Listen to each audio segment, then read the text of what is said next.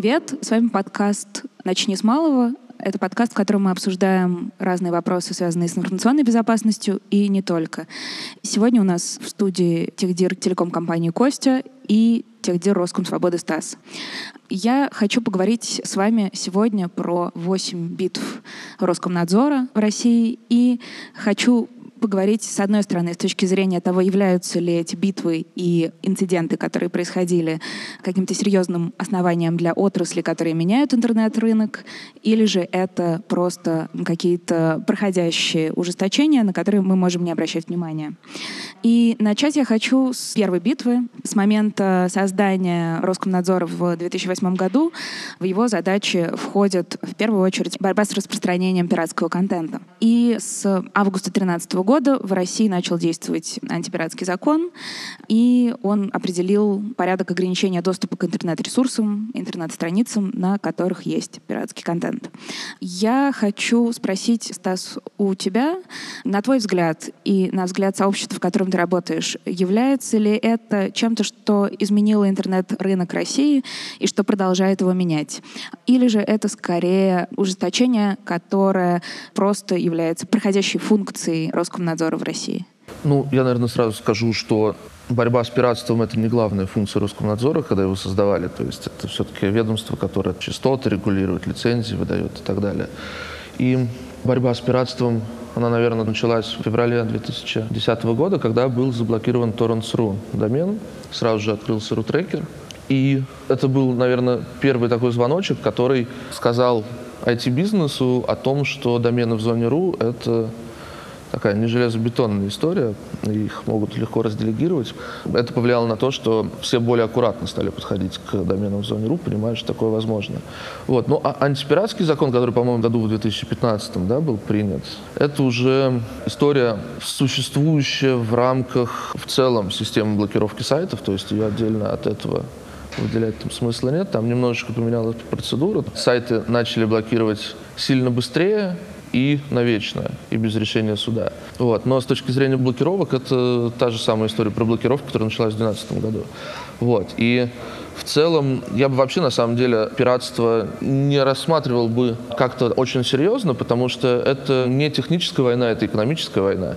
И как раз, когда мы в девятом-десятом году создавали пиратскую партию, там, наш основной тезис был, что не надо бороться с торрент-трекерами, боритесь с плохим стриминговым сервисом в России, делайте его лучше. Как только вы делаете хорошие сервисы, удобнее трекеров, то люди просто начинают за них платить деньги, просто потому что экономить время, вот это вот записывать флешки и так далее.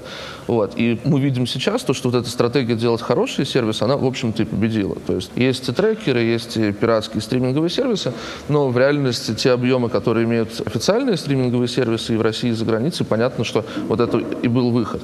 Вот, поэтому для меня эта война примерно такое свойство имеет. Спасибо. Но интересно, что при этом Россия остается одним из мировых лидеров по посещаемости сайтов и интернет-страниц с пиратским контентом. Костя, а ты встречался с этой проблемой в своей работе? Мне вообще кажется, что борьба с пиратством от лица Роскомнадзора — это некоторое обеление просто их деятельности для того, чтобы обосновать блокировки, которые на самом деле делаются по каким-то иным мотивам.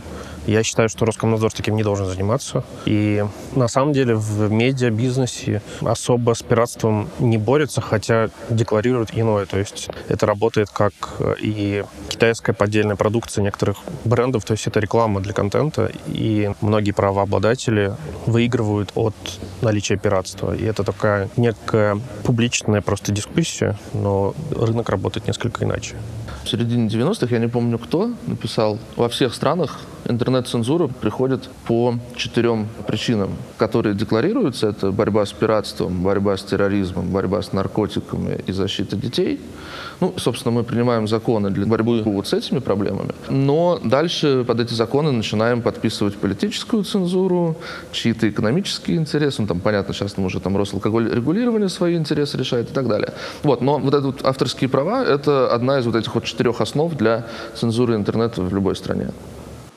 Спасибо. Давайте перейдем к следующей битве, потому что впереди еще очень много тем. И э, следующая битва, о которой я хочу заявить, это битва с нарушителями правил хранения персональных данных российских пользователей.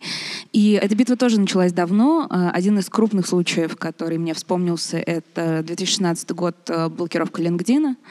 И, насколько я знаю, многие, по крайней мере, известные мне и довольно крупные игроки на интернет-рынке продолжают нарушать это правило и, в общем-то, не а, оказываются заблокированными и живут с этой проблемой. Так насколько же этот инцидент поменял интернет-рынок и вообще является ли это какой-то большой проблемой, с которой стоит работать и бороться? Государство не защищает персональные данные, то есть если посмотреть вообще на всю деятельность Роскомнадзора в области персданных, то там почти нет кейсов, когда рассматривается вариант о том, что кто-то плохо хранил персданные и за это там что-то получил. Там существует э, некоторая палочная история, что они там приходят с проверками, проверяют э, бумажную сертификацию, не дотрагиваясь даже до техники. Но что касается LinkedIn, это была история не про персональные данные, это была история про попытку заставить крупные бигтек-компании садиться за стол переговоров о том, чтобы они модерировали контент, находящийся на их платформах э, в интересах Роскомнадзора, государства и так далее. И года с 2012 государство предпринимает попытки заставить крупные американские корпорации с ними сотрудничать. Крупные американские корпорации с ними не сотрудничают. А для этого был принят закон о локализации данных, чтобы таким образом их принудить общаться. То есть это не вопрос хранения персданных, это вопрос общения с ними, потому что как бы они запросы присылают, их посылают нафиг. Роскомнадзору это не нравится, тогда мы вас заблокируем вот по этому поводу. Такие, ну окей, блокируйте. Вот, собственно, дальше происходит блокировка LinkedIn. Типа, а что будет дальше? Ну, заблокировали, ничего не происходит. Ну ладно, окей. И Роскомнадзор перестает использовать этот закон для давления, потому что он не сработал. LinkedIn принадлежит Microsoft, крупная американская компания, которая, в принципе, всегда и так сотрудничала с государством. Да? Ну, посмотреть на реакцию, что будет делать соцсеть. Соцсеть не сделала ничего. При этом надо понимать, что LinkedIn — это для очень многих отраслей в IT-бизнесе это там стандарт де-факто. То есть ты в России приходишь устраиваться на работу каким-нибудь, а я не знаю, какой-нибудь хедж-фонд, торговать акциями, профиль в LinkedIn. И как бы, если у тебя нет LinkedIn, значит, ну, ты проф не пригоден в этой области, да, там, финтех, вот это точно там обязательная история. У юристов это тоже обязательная история, да, которая там глобальная. И поэтому, хоть это и заблокировано, в России все равно LinkedIn это для многих специалистов является показателем того, что они находятся в индустрии. Вот, но это не про персданная история вообще. Костя, а как ты думаешь, с точки зрения российского бизнеса, это что-то поменяло на интернет-рынке? Вот это условия хранения персональных данных российских пользователей? В моем опыте мне даже сложно вспомнить сейчас какую-то компанию, с которой я работал, или где я сейчас работаю, чтобы этот закон исполнялся. В общем, все как хранили на серверах в Хедснере, в Амазоне, и в других известных дата-центрах и хостингах так и хранят, потому что это технически удобнее, дешевле. Люди строят отказоустойчивые какие-то кластеры, распределяют данные в разные страны, в разные дата-центры. И, в общем, наверное, кроме госкомпаний, никто особо и не заморачивается с хранением данных исключительно в России. Более того, закон написан таким образом, что если, допустим, я Facebook и хочу его выполнить, я просто арендую российского хостинга какую-то железку, что-то кладу на нее, оно все равно в зашифрованном виде, никто это не может понять. И какой-то трафик гоняю, совершенно неважно какой. Оно там, ну, просто 20 долларов потратил на настройку вот этого всего, и государство отчитывает, что оно вот хранится. Потому что в реальности закон не предполагает проверку, действительно ли там только персональные данные российских пользователей. И если там вообще российские, все ли российские пользователи. Там просто железка на территории России, там что-то происходит, и для исполнения закона это ок. То есть вопрос, хочет ли Facebook потратить 20 баксов, там, ну, понятно, что не 20, побольше, ну, там, 100, 200. Ну, вот вопрос в этом. Никто не хочет. Ну, это не про данные. Это вот э, политический переговор попахивает такой фиктивной, проигранной заранее битвой, которую странно было затевать. Ну нет, потому что на самом деле, если смотреть на законы, которые были приняты в России за последние 5, 7, 8, 9 лет, исполняется из них процентов 10. В каком-то виде вообще, да? То есть вот этот закон о локализации данных не работает, запрет VPN не работает. Никто не подключился, ну и как бы ладно, не подключились, черт с ним, закон не исполняем. Мы должны уже, по-моему, с 2018 года в мессенджеры выходить по номеру телефона или по паспорту. Идентификация пользователей мессенджеров. Да? Но мы же не знаем, наверное, там-там какой-нибудь там или российские мессенджеры как-то по паспорту, может быть, идентифицируют, но там Telegram, WhatsApp, Viber, на кого это было направлено, ну нет. Поэтому законов напринимали, как бы работает, нет, не работает. Ладно, черт с ним пусть лежит, делать ничего не будем. И это реально там 90% законов, которые принимаются в России. Вот с ними вот так происходит. Кстати говоря, ты упомянул третью битву, о которой мне хотелось бы спросить. Собственно, это запрет VPN и давление на VPN-провайдеров. Является ли это каким-то ключевым фактором для пользователей Рунета сейчас? И не только Рунета. И недавно был инцидент с большой пачкой VPN-провайдеров, которые были заблокированы. Как вы считаете, мешает ли это сейчас сообществу и пользователям Рунета в целом? Кость? Ну, это был первый инцидент на время выборов, когда эти блокировки осуществлялись. Это, конечно, мешало, потому что то, что работало раньше, просто не работало, и люди не все были готовы к этому. Хотя многие VPN-операторы сразу дали какие-то инструкции, как обойти эти блокировки. И, наверное, это некая угроза, которую нужно рассматривать с точки зрения атаки не на блокировку сервисов, да, а атаки на блокировку инструментов, через которые обходят блокировки сервисов, и это может нарушать работу внутри компании, внутри НКО организаций. И я вот лично давал рекомендации некоторым организациям, чтобы люди разворачивали свой собственный независимый VPN. И есть техники, как, например, скрыть VPN зачем-то другим. Ну, то есть использовать нестандартный порт, менять фингерпринт и прочее. И, наверное, стоит к этому быть готовыми. И для обеспечения бесперебойности работы своей команды внутри своей компании стоит иметь такой вот независимый VPN. Стас, ты согласен с таким подходом? Да, абсолютно. Единственное, чтобы я уточнил, что текущая история с блокировкой VPN, она началась там чуть раньше выборов, потому что там было несколько пачек VPN-сервисов, которые декларировалось, что они будут заблокированы. Но первые э, эти декларации, они были чисто на словах, то есть в реальности трафик не менялся и ничего к нему не применялось. Прямо накануне выборов вылезла новая пачка, и про эту новую пачку VPN можно сказать следующее. Значит, Red Shield VPN — это VPN-сервис Влада Сдольникова. Заблокированы были IP-адреса, к которым подключается клиент. То есть, условно, Роскомнадзор скачал этот клиент, перетыкал список серверов, к которым можно подключаться, и заблокировал эти IP-шники. Собственно, Влад их поменял, по-моему, все начало работать. Дальше была история с блокировкой протокола WireGuard на определенном порту, и при этом она обходилась заменой порта по-моему, тестировали блокировку OpenVPN и его полностью научились тушить. Но, понятно, да, то, о чем говорил Костя, если ты тушишь полностью протокол, у тебя могут перестать работать, например, какие-то банковские сервисы, потому что они для своей внутренней сети эти протоколы используют. Вот. И, собственно, потренировавшись на этом, по-моему, дня три, все блокировки закончились. С Телеграмом было тестирование, что типа давай заблокируем Телеграм. Вот там есть череда айпишников. Что будет, если мы эти айпишники будем все блокировать? Ну окей, потихонечку Рунет начал отваливаться, и там, когда блокировался Телеграм, ничего не работало. Тут они начинают такое же тестирование и посмотрели, ну да, что-то попадало. Окей, ладно, отматываем назад, будем учиться еще что-то делать. Но фактически ПО, которое сейчас э, стоит, мы об этом, наверное, позже поговорим, оно позволяет блокировать VPN-протоколы которые не используют обфускацию. Которые используют обфускацию в прямом виде блокировать нельзя. Опускаться, ну вот, да, это то, когда VPN-трафик маскируется под что-то еще. Поэтому вот так. То есть техническая возможность блокировки есть, на деле оно не применяется, потому что оно приводит к странным последствиям, к которым пока Роскомнадзор не готов. Да, но похоже, это означает, что и технической возможности реальной тоже для этого нет. Или подготовки реальной технической, потому что все, например, то, о чем говорит Костя, довольно, я так понимаю, легко реализовать и легко защитить себя от этого решения, от этого давления, от этих новых правил ну и да, и нет, потому что, с одной стороны, да, можно поставить self-hosted VPN на свою компанию. С другой стороны, если будут трафик резать по протоколам, там придется использовать фускацию. Фускация все-таки немножечко трафик замедлит. То есть интернет станет хуже. Хотя, после того, как начали шейпить Твиттер, замедлять Твиттер, интернет в России с VPN часто работает лучше, чем без него. Просто по скорости.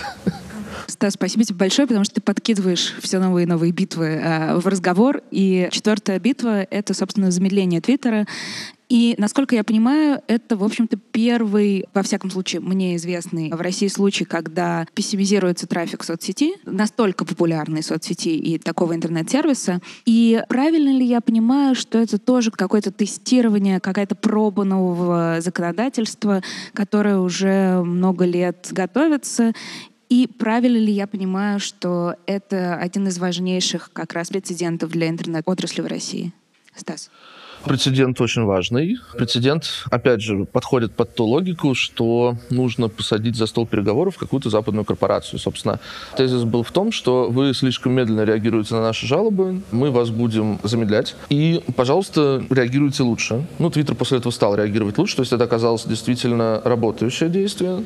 Ну, да, то есть, ну, как бы понятно, что оно опять сопровождалось многими смешными казусами, потому что в результате шейпинга полегли многие сайты Ростелекома, потому что там была история какая? Разработка оборудования под DPI, под ТСПУ занималась компания RDP.ru, они разрабатывали это железно-софтверное решение, они его разрабатывали для одного Потом в процессе разработки их купил Ростелеком и сказал, теперь мы еще это железо будем использовать для всякой цензуры.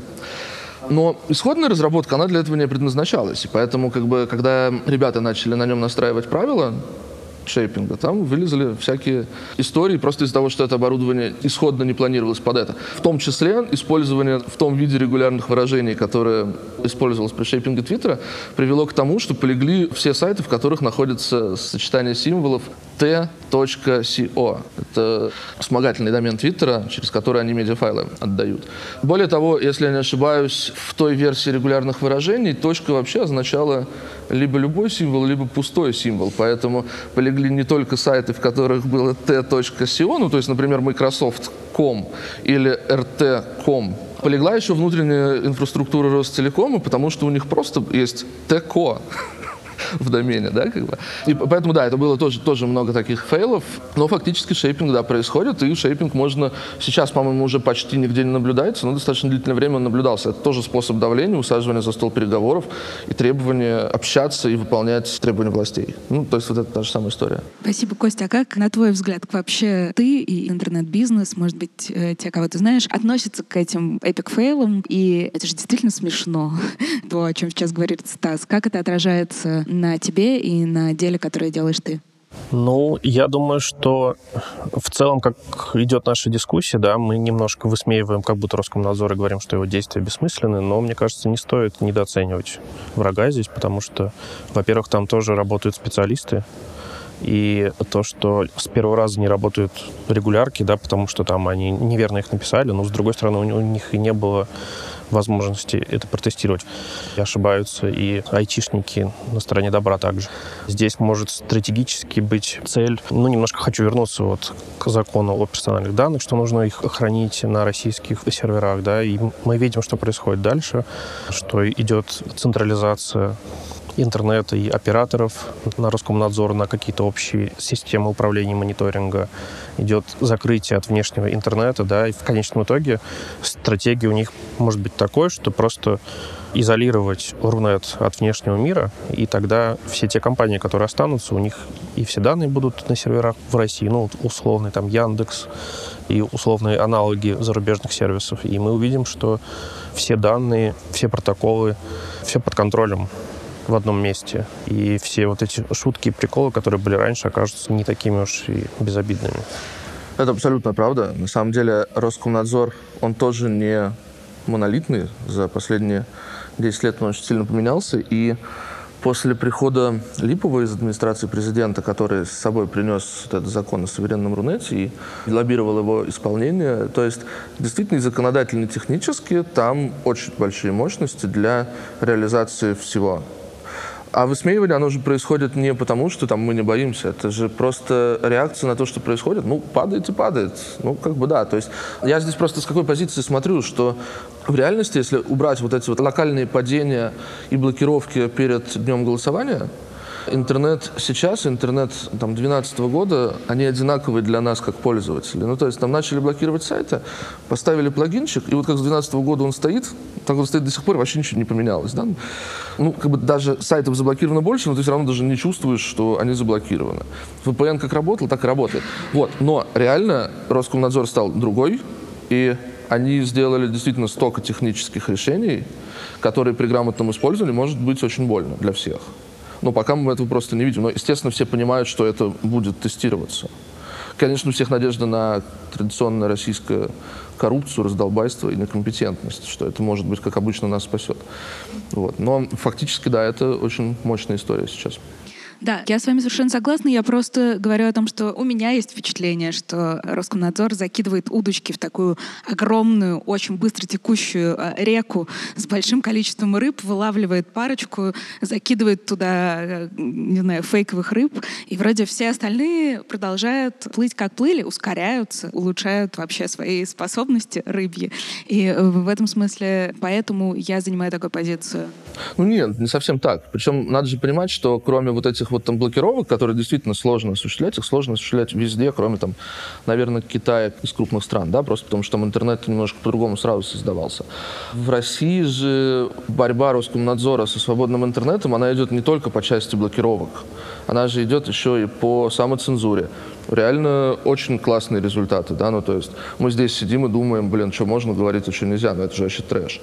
С точки зрения монополизации рынка провайдеров, да, тоже ну, по сути, все победили. Ну, там остались какие-то нюансы, но, в принципе, если те рубильники, которые у них сейчас есть, рубануть, то никаких трансграничных, даже уже независимых каналов не хватит для выхода трафика. Они просто сдохнут от такого наплыва пакетов. И да, блокировки это сложно, и поэтому косячат, но все остальное получается прекрасно. И, как мы видим, заставить э, Big Tech сесть за стол переговоров у них получается. Есть не получалось, теперь стало получаться. Шейпинг Твиттера плюс умное голосование, и вот все сидят и как-то общаются, что-то делают. Прежде чем мы поговорим про умное голосование, хочу чуть-чуть отступить от темы давления на интернет и затронуть тему давления на общественное мнение. И, как нам всем известно, в связи с э, пандемией, в которой мы все живем с вами несколько уже, по-моему, лет, я потеряла счет времени, есть довольно жесткое требование РКС, которое состоит в необходимости удаления недостоверной, общественно значимой информации о пандемии коронавируса. И были случаи блокировок различных интернет-ресурсов, на которых якобы была размещена недостоверная информация, на некоторых была реально реально размещена недостоверная информация. Вот. И мне интересно спросить, э, Кость, у тебя, как ты считаешь, может ли что-то сообщество, в котором ты находишься, и, может быть, даже ты сам, дать какой-то технический ответ на подобные решения цензурировать информацию о ковиде, возможно, где-то фальсифицировать данные и так далее? Ну, у меня здесь на самом деле большой запрос к техническому сообществу и к людям, которые умеют э, и разбираются в том, как работают технологии, и имеют опыт в разработке веб-сервисов и различных решений инфраструктурных с точки зрения взлома и попытки борьбы с закрытием какой-то информации. Это то, что называется движением активистов, да, и здесь есть некоторая зависть другим странам, у которых эти движения более сформированы, и они действуют на то, чтобы информация не закрывалась, и на то, чтобы люди имели доступ к честной и правдивой информации. И это касается не только данных о ковиде. А сейчас Костя рассказывает одну историю, которую мы, к сожалению, не можем вам дать послушать по соображениям безопасности. Краткий пересказ все данные можно проверить, было бы желание. Хочется добавить, что было бы здорово, если бы в России появилось движение аналогичное движению в Беларуси киберпартизан, и чтобы люди занимались вот таким белым хайкингом и публиковали настоящую информацию. Я считаю, что это очень ценно и важно для общества. Да, Стас, кстати, интересно, вот Костя затронул эту тему. Есть ли у тебя тоже ощущение, что скажем, в вопросах манипуляции общественного мнения сообществах активистов сейчас в России не слишком активно себя ведет? Ой, а я на самом деле здесь не соглашусь, потому что мне кажется, что очень много кейсов, которые реально разбираются людьми. То есть это не всегда активисты, активисты, да, это же а, часто роль этих активистов выполняют журналисты. И журналисты-расследователи, ну, за что их сейчас всех и давят, да, как бы. Но в реальности я не помню ни одной темы, которая была бы интересна, ее бы кто-то не расковырял. То есть расковыривается практически все. И мне здесь кажется, что такой достаточно естественный процесс, потому что ну, можно что-то поковырять. Вот буду ковырять. И таких людей много, это круто.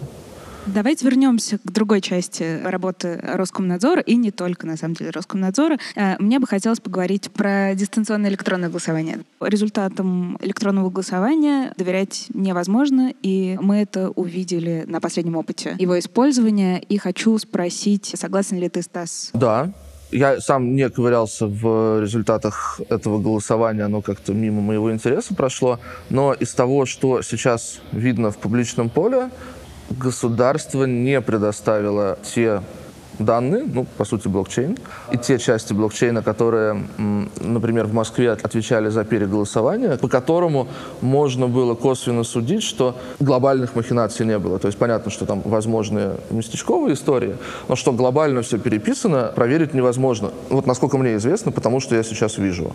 Если это так, ну, понятно, что ну, мы не можем проверить. Нам выдали какие-то данные, ну, это какие-то данные.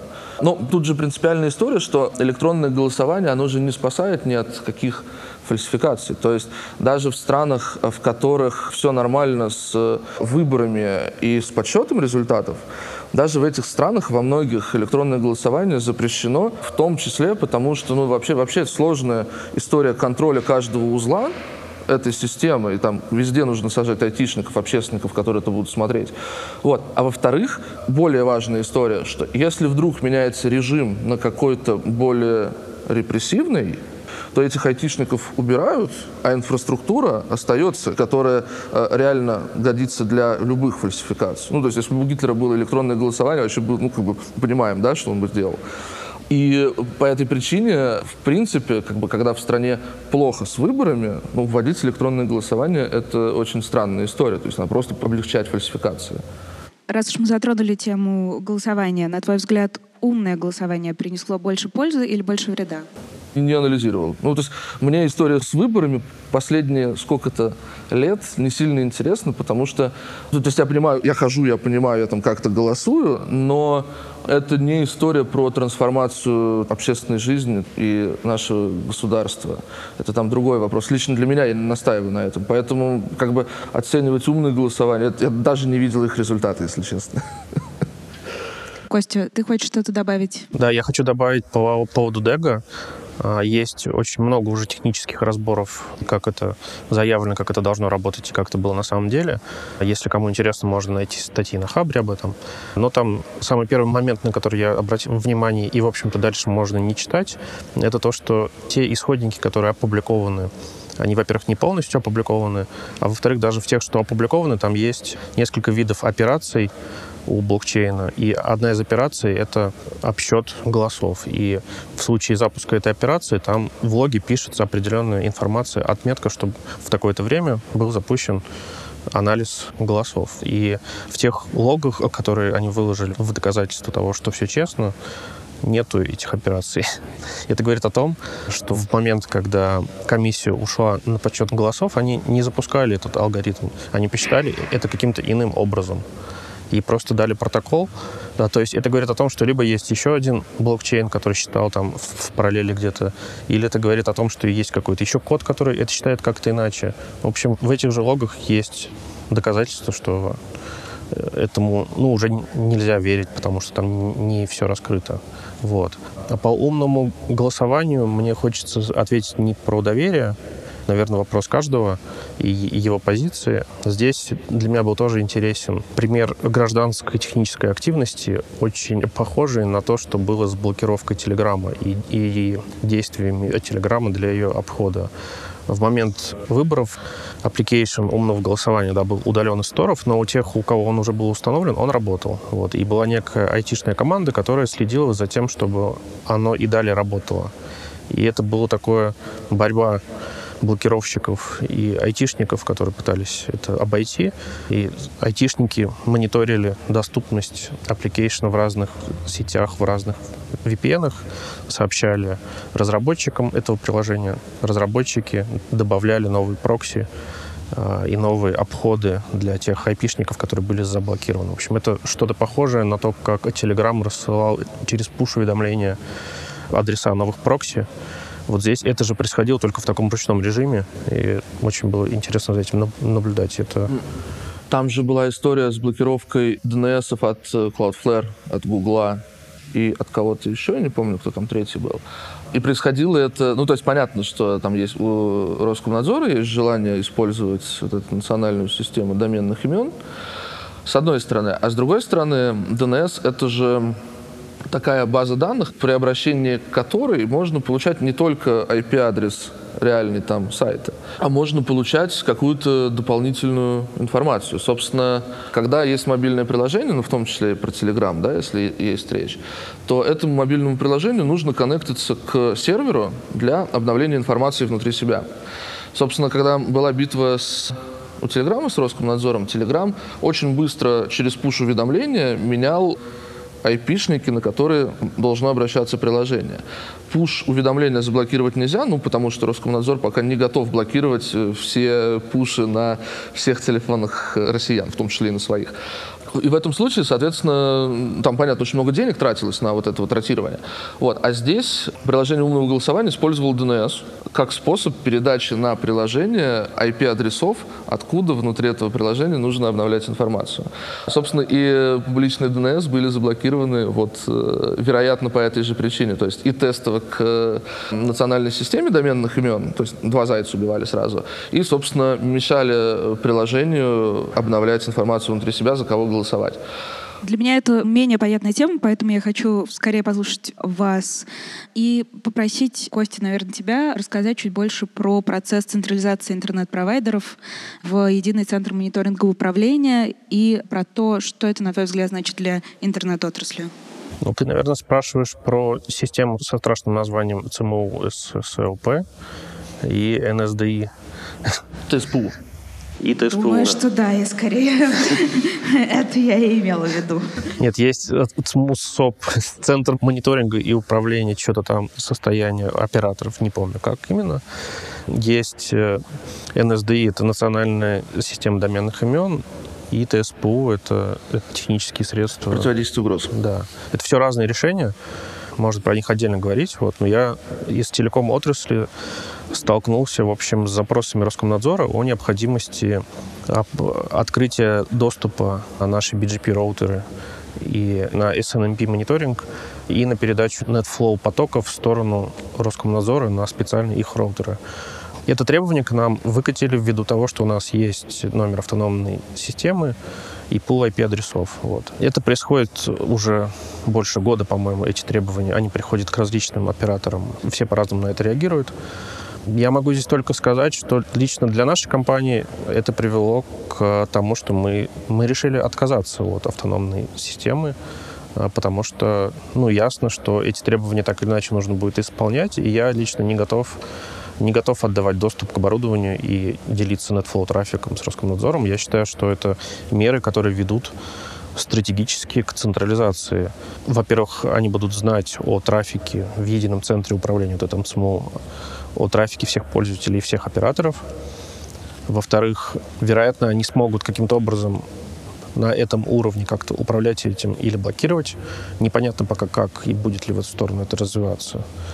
А, ну и в-третьих, это может просто деструктивно влиять на работу интернета, потому что любая централизация — это узкое место. Вот, и даже в операторском сообществе была идея просто всем одновременно направить на них NetFlow трафик и BGP Full View таблицу, со всеми маршрутами всего интернета и просто уронить Роскомнадзор.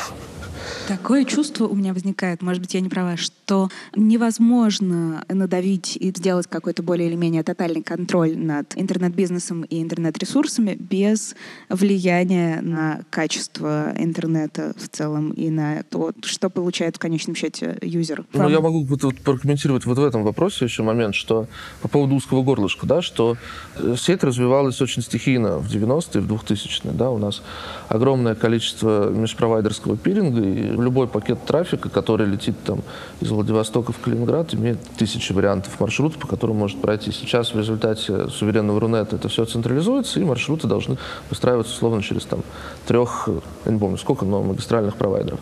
А плюс у каждого провайдера сейчас потихонечку начинает стоять эти коробочки ТСПУ, которые через центр управления могут управляться Роскомнадзором. И у меня здесь э, воспоминание одно. В 2012 году как-то американские хакеры, ну, ЦРУшные хакеры, по-моему, взломали провайдера монополиста в Сирии, у которого была примерно такая же инфраструктура. Ну, собственно, интернет во всей стране на несколько дней лег, пока они пытались это все починить. Собственно, это произошло ровно потому, что инфраструктура была централизована и был один единый центр управления. Собственно, Роскомнадзор выстраивает такую же инфраструктуру, и, ну, теперь им надо бояться американских хакеров сильно больше, потому что они сами сделали точку отказа. Вот и все. Спасибо вам большое. Мы поговорили о больших проблемах, больших битвах, маленьких битвах, больших выигрышах и проигрышах. Хочу вас вернуть к проблемам пользователя Рунета. Как вы уже знаете, мы просим наших слушателей задавать вопросы экспертам. И вот мне показалось, что чтобы нас вернуть в контекст нашей повседневной жизни, э, мне стоит выбрать такой вопрос от пользователя. Скажите, пожалуйста, вот сейчас, сегодня, сидя в России, можно смотреть порно таким образом, чтобы никто никогда никогда об этом не узнал? Прям вообще никто? Даже сам сайт, на котором ты смотришь? Ну, вот так сформулирован вопрос, я предполагаю, вообще никто и никогда, значит, никто и никогда. Ну, здесь вопрос э, степени приватности, то есть, как бы, то, что кто-то смотрит где-то что-то, обязательно кто-то будет знать. Вопрос э, идентификации человека или нет? Но если вопрос идентификации, да, можно. Если, типа, скрыть от всех в мире сам факт э, какого-то действия, ну нет, потому что в рамках этого действия а, используются различные сервисы, которые понимают, что ты делаешь. Но скрыть личность свою, да, конечно, можно. Наслаждайтесь работающим интернетом. С вами был подкаст «Начни с малого» и Костя и Стас. Спасибо вам огромное.